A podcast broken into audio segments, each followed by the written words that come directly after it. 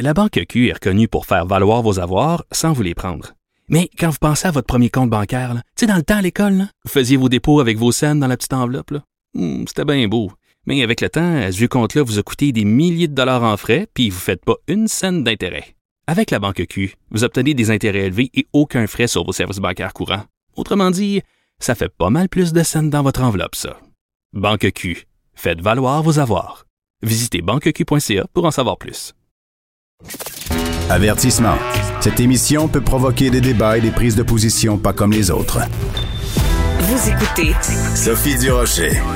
Depuis vendredi, on assiste à des scènes d'euphorie. On a l'impression qu'on assiste à une libération collective depuis ben, l'ouverture des terrasses, évidemment, la levée du couvre-feu, le début vraiment du déconfinement en même temps, il faut faire attention, il faut pas y aller trop vite. Peut-être qu'il faut y aller de façon progressive. Peut-être que dans ce cas-là, la modération a bien meilleur goût. En tout cas, c'est ce que laisse entendre une lettre ouverte de l'Association canadienne pour la santé mentale, filiale de Québec. Une lettre qui a été publiée en fin de semaine dans le Journal de Montréal, Journal de Québec, dans la section Faites la différence. On va en parler avec Monique Boniewski. Elle est directrice de cette association pour la santé mentale, la filiale de Québec. Madame Boniewski, bonjour bonjour. Bonjour. J'ai trouvé très intéressante votre lettre, Madame Boniewski, parce que on a l'impression que c'est un peu comme une, une cocotte minute ou une bouteille de champagne. Euh, il y a tellement eu de pression contenue pendant tous ces mois de déconfinement. Quand on déconfine, c'est comme une grosse explosion. Ça peut être dangereux, cette explosion-là. Euh, oui, c'est ce qu'on constate. Hein. Et, c'est un peu paradoxal parce que nous, dans notre équipe, on se disait, mais il y a aussi des gens pour qui c'est difficile euh, de, retourner, de sortir. Euh, il y a ceux, en fait, on, voit hein, qu'on est plein de, réactions différentes. Puis celles qu'on voit le plus, c'est justement celles qui sont éclatantes, euh, celles qui prennent beaucoup de place. Mais on, parfois, on oublie aussi ceux qui sont beaucoup plus, euh, pas lents dans le sens négatif, mais qui sont moins rapides, qui n'ont pas le goût, justement, euh, de sortir puis d'aller faire des activités tout de mm-hmm. suite, qui ont le goût d'apprivoiser la situation. Ceux qui ont... Oui, allez-y. Je regarde, on, on, réfléchissait à ça, puis je regardais, moi, j'ai un chat et un chien. Puis mon chat, quand on ouvre la porte, vous savez, J'aime le parallèle, allez-y, c'est charmant. Oui, elle, prend le temps, elle regarde partout. Puis quand elle sort, je lui dis qu'il faut que la porte soit ouverte pour qu'elle puisse rentrer dans la maison. Si on ferme la porte, c'est dramatique. Et il y a, des gens comme ça aussi. Euh, puis il faut, faut respecter ce, rythme-là parce des, on, on, voit qu'il y a des gens qui se sentent perdus justement dans cette euphorie-là. Puis euh, je présume que pour ces personnes-là, c'est encore plus difficile devant euh, l'effet que vous disiez, l'effet mousseux qui éclate de popcorn. Hein, c'est ces gens-là se reconnaissent pas. C'est souvent, évidemment, pas de ceux qu'on parle le plus, parce qu'on va beaucoup plus parler de ceux qui sont flamboyants. Oui. C'est-à-dire qu'il y a y a toute une partie de la population, en effet, vous avez raison, qui sont comme des chats un peu peut-être euh, plus craintifs. Puis il y en a, c'est des chiens fous. Puis dès que la porte s'ouvre, ils partent à courir. Puis bonne chance pour les rattraper. Donc euh, j'adore votre parallèle avec euh, les chiens et les chats. Et en même temps, il y a aussi plein de gens qui, pendant le confinement, ont découvert un certain confort. C'est-à-dire que des gens qui ont, euh, par exemple, euh, euh, peut-être une certaine agoraphobie, des gens qui ont peur des foules, des gens qui ont peur des contacts. Je pense, par exemple, même le couvre-feu. Le couvre-feu, ça fait que si tu vois des gens, ben il faut qu'ils partent à 9 h parce qu'ils retournent chez eux. Puis il y a bien des gens, ça les arrange parce que ça leur tente pas de faire le party jusqu'à 1 h du matin. Donc, pour tous ces gens-là, le confinement avait du bon. Bien, vous savez, vous êtes tellement perspicace parce que j'ai animé à un certain moment un groupe avec des, des, personnes anxieuses. Et effectivement, une des difficultés dont tu parlais, c'est ce fameux départ-là des personnes qui sont à leur maison. Hein, comment comment on s'y prend parce que si c'est difficile, si on a besoin que ça se termine plus rapidement pour toutes les raisons possibles, c'est vrai que ces excuses extérieures-là euh, nous protègent. Ouais. Non, c'est ça. Parce que c'est tout, c'est toujours délicat de dire à quelqu'un, je trouve ça belle fun de te voir, mais j'aimerais vraiment que tu t'en ailles. Alors que si on a l'excuse de dire, hey, écoute, euh, tu vas, tu vas avoir une amende de 1500 dollars si tu respectes pas le couvre-feu, ben c'est l'excuse parfaite. Donc, euh, dans quelle mesure, Madame Boniewski, dans quelle mesure ce confinement-là a euh, profondément modifié certains de nos comportements face à l'autre avec un gros, avec un A majuscule? Je pense qu'il est très tôt pour pouvoir parler de jusqu'à quel point ça a modifié, puis ça mhm. va avoir un impact sur du long terme. Euh, ben, je, serais portée à vous dire, c'est peut-être plus une historienne qui pourrait vous parler de ça que des gens qui, qui travaillent comme nous euh, en santé mentale euh, au niveau du terrain dans le communautaire. Mais une chose est sûre, c'est qu'on quand on regarde ça, on se dit il y a toute une incertitude pour beaucoup de, de, gens. Euh, puis on n'aime pas ça. Hein? On, dirait que notre cerveau, ben, en fait, notre cerveau il aime ça avoir certains chemins qui sont déjà créés. Hmm. Puis là, on est on est en train euh, de se faire bousculer qu'on se fait tous bousculer en même temps par quelque chose qui semble similaire, mais comme quand on est entré dans le confinement, on le, euh, on, le vit tous de façon très différente. Il y a des gens qui ont perdu des personnes pendant le confinement. Hmm. Il y a des gens euh, qui, à l'inverse, ont eu des opportunités pendant le confinement. Euh, il y a des gens qui ont sur-travaillé. Il y a des gens qui ont perdu leur emploi. Vous savez, qui fait qu'on ne sort pas dehors de la même façon, puis mm. on sort pas dehors, comme on le disait au départ, avec le même tempérament non plus.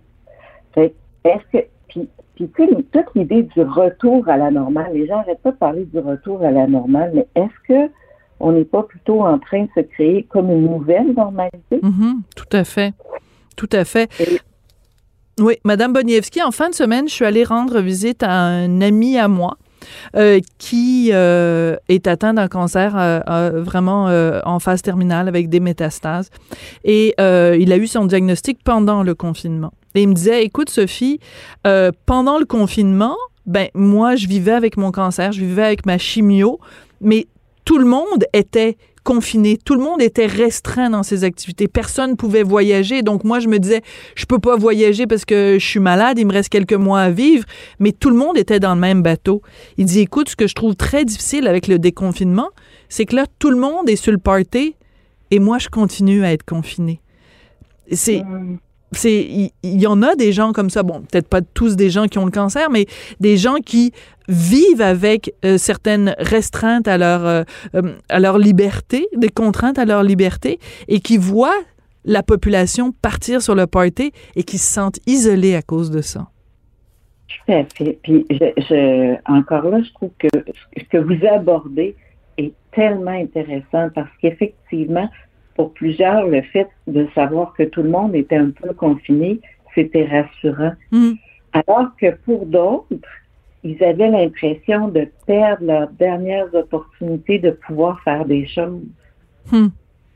Et, je pense que ça nous amène à une, euh, j'allais dire, une solution. En fait, une piste de solution pour plusieurs qui est de, de changer sa vision c'est souvent ça, la, dernière chose sur laquelle on a du pouvoir, c'est de changer notre propre vision des choses. C'est pour ça que je parlais de créer une nouvelle normalité, parce que sinon, effectivement, ça peut être euh, vécu comme quelque chose de, juste des pertes finalement. Mm-hmm. même, même le déconfinement pourrait être vécu exclusivement comme une perte pour certains parce que c'est une perte de euh, cette, euh, ces, ces habitudes-là qui se sont créées. Il y a beaucoup de gens qui ont parlé, par exemple, du fait que pendant le confinement, vu qu'on n'était pas en train de s'épivarder puis être sur le party tous les soirs, puis euh, bon, qu'on a passé beaucoup plus de temps en famille, il y a des gens qui ont comme redécouvert le plaisir de repas en famille, être ensemble la fin de semaine, faire des jeux de société avec ses enfants. Donc, avec le déconfinement, est-ce qu'on va perdre ça? Est-ce qu'on va perdre cette présence auprès de nos enfants qu'on a redécouverte pendant le confinement? Eh oui, et, c'est de là où on retrouve notre pouvoir personnel. Hein? Qu'est-ce qu'on a découvert? Parce que moi, j'aime bien travailler le, côté positif, pas le côté positif, la pensée positive magique, mais vraiment, qu'est-ce que j'ai appris de cette situation-là? Que je peux conserver par mm-hmm. la suite? Et, et ça m'apparaît euh, majeur, un peu comme dans un deuil, hein? vous vous dites qu'est-ce que j'ai appris de cette situation-là et que je vais conserver par la suite qui est important pour moi? Mm-hmm.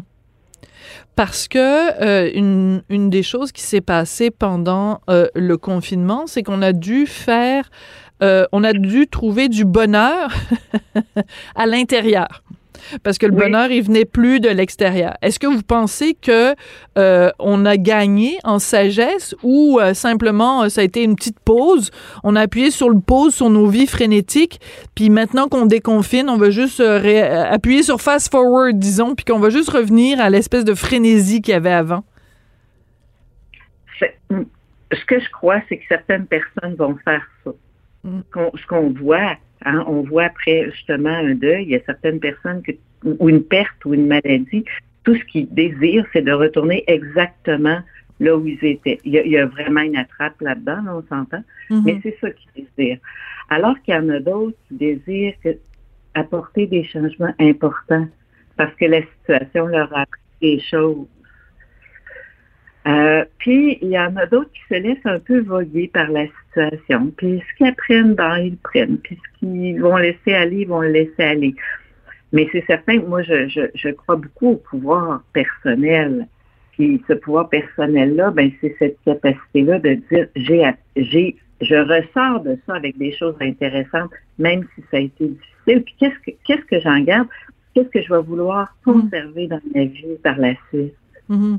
Mais en même temps, si on regarde, vous, vous nous avez dit tout à l'heure, bon, je suis pas une historienne, donc c'est peut-être à des historiens de, se pencher là-dessus, mais si on regarde dans l'histoire euh, récente, mettons, de l'humanité, chaque fois que on a traversé collectivement des périodes de crise, les périodes qui ont suivi, je pense à l'après-guerre, toutes les années, euh, mettons, de 1945 à 1950, le début des années 50, ça a été des périodes d'explosion, de créativité euh, dans la musique, dans les arts. Ça a été vraiment une, une, une, une, une période de, de, même les années folles après la guerre de, de, de 14-18, même après le crash de 29, ben, quand les gens ont pu recommencer à, vivre normalement, ben ça a été des, périodes fabuleuses dans l'histoire de l'humanité. Donc, est-ce qu'on ne devrait pas s'attendre aussi à ce que euh, les prochains mois ou les prochaines années, ce soit comme des années folles, pleines, pleines, pleines de créativité?